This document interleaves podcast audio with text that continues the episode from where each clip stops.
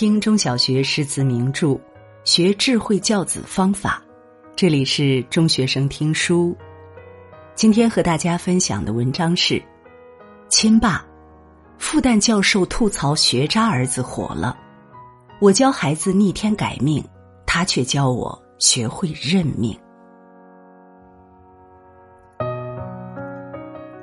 最近无意间看到了这样一则视频。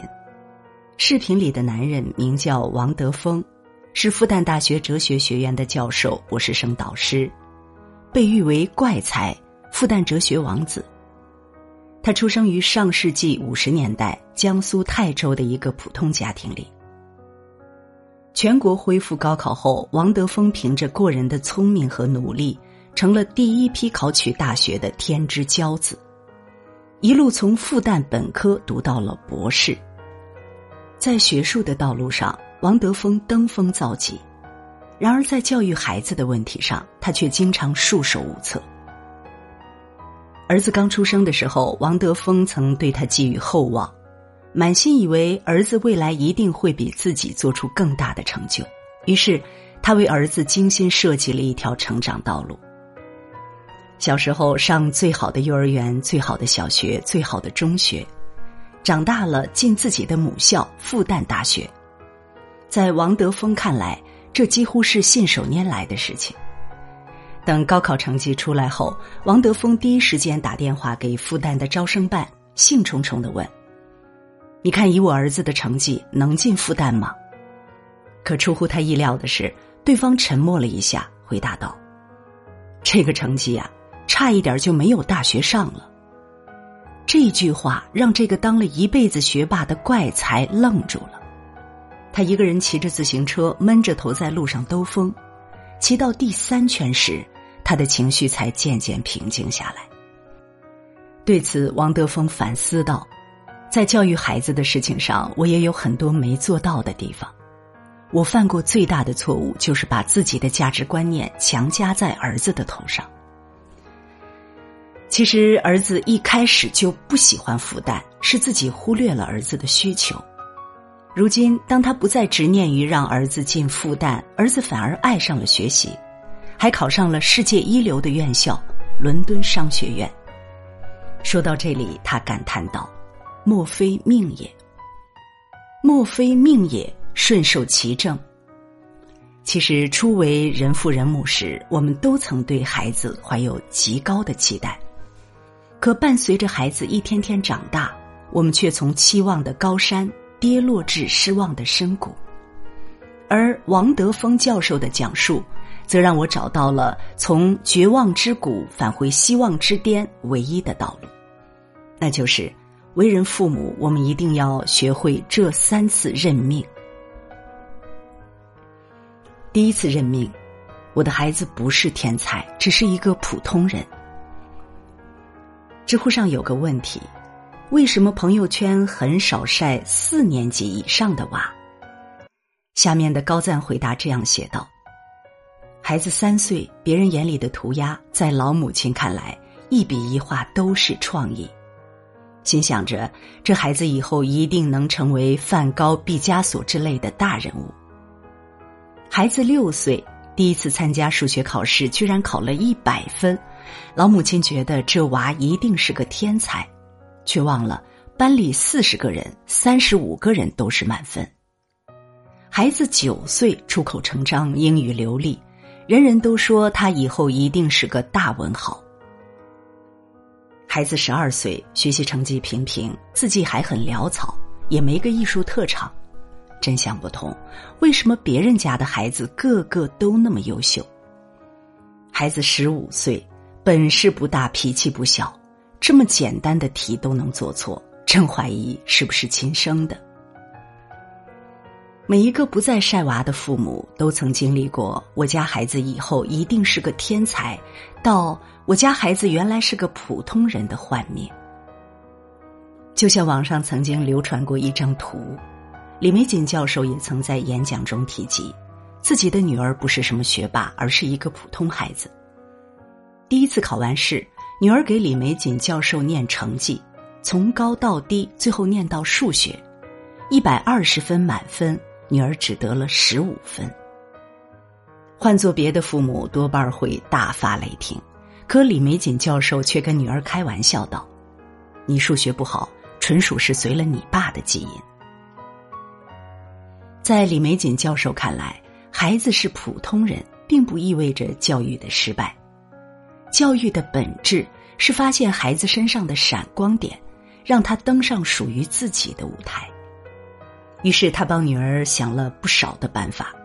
陪女儿一起锻炼身体，没准儿女儿能当个导游；鼓励女儿学音乐，这样对文化课的要求就没那么高了。最后，女儿发掘了自己的艺术天赋，考上了一所艺校，成了一名英语老师。李玫瑾教授的身上，让我看到了为人父母的第一次认命，从过度期待到希望破灭，再到学会释然，终于明白。世界的真相是，金字塔顶尖闪闪发光的人，永远都是少数。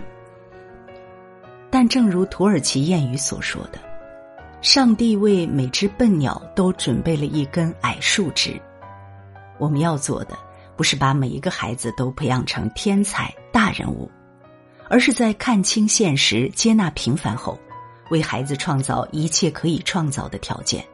引导他们在自己的赛道上奔跑。第二次任命，未来我的孩子大概率不如我。之前的热播剧《小舍得》中，里面佟大为和宋佳饰演一对高知父母，两人都是名牌大学毕业。后来，佟大为成了设计院知名的设计师，而宋佳年纪轻轻。就做了公司的销售总监。这样的学霸两口子，平时接触的人也都是高层次的，谈笑有鸿儒，往来无白丁，以至于他们误认为自己的孩子未来也一定能顺理成章进入名校，再不济也能读个自己的母校。可宋家的朋友却一针见血的指出：“你看，我们区重点高中录取比例非常少。”如果你家孩子不能排名靠前，就上不了了，上不了区重点，那一本也就悬了。所以，我们这一代人要面对的事实是，我们的孩子可能不如我们自己。其实，很多高知家庭都在经历着类似的困境。微博话题“父母学霸，孩子学渣是什么体验？”下，不少家长留言。自己从小到大一路名校读到博士，先生更是学神一样的存在，连跳几级，可生的儿子差点连本科都考不上。自己硕博哈佛，老婆本硕博清华，儿子却年级倒数第一，差得很稳定。自己在全国物理竞赛都得过奖，女儿物理却经常不及格。本指望二胎翻盘，结果儿子成绩更差。对此，科学家弗朗西斯·高尔顿解释为“均值回归”。任何偏离平均值的事物，身高也好，智商也罢，冥冥中总有一种力量使他们归于平衡。在客观规律面前，再优秀的父母也只能认命。然而，认命不代表撒手不管。网友叶家子渊写道。我和先生都是中科大，我们探讨过儿子，底线是读专科，实在不行还可以考虑去菲律宾当渔民。我能接受孩子学习不好，因为这是与智商有关，但接不接受孩子不好好学，这与认知有关。好父母不是自己取得了多大的成就，而是在面对一个资质平庸。注定不如自己优秀的孩子时，依旧能坚定的和他站在一起，用陪伴和坚持，培养那些足以让孩子受益终身的好习惯和品质。第三次任命，最终我的孩子不会朝着我所指的方向前进。一九六四年到二零一九年，英国曾跨越半个多世纪。记录了一群孩子从七岁到六十三岁的人生，取名为“人生七年”。随后，日本也借鉴这一创意，拍摄了自己国家版本的人生七年。其中有几个孩子给我留下了深刻的印象。他们分别是男孩健太，出生在以生产大米闻名的宫城县，祖祖辈辈都是稻农。作为家里的长子，健太一出生，家里的长辈就灌输给他长大要当稻农的想法，并希望他能继承三点四公顷的田地。女孩桂子出生于东京。父母对她抱以极高的期待。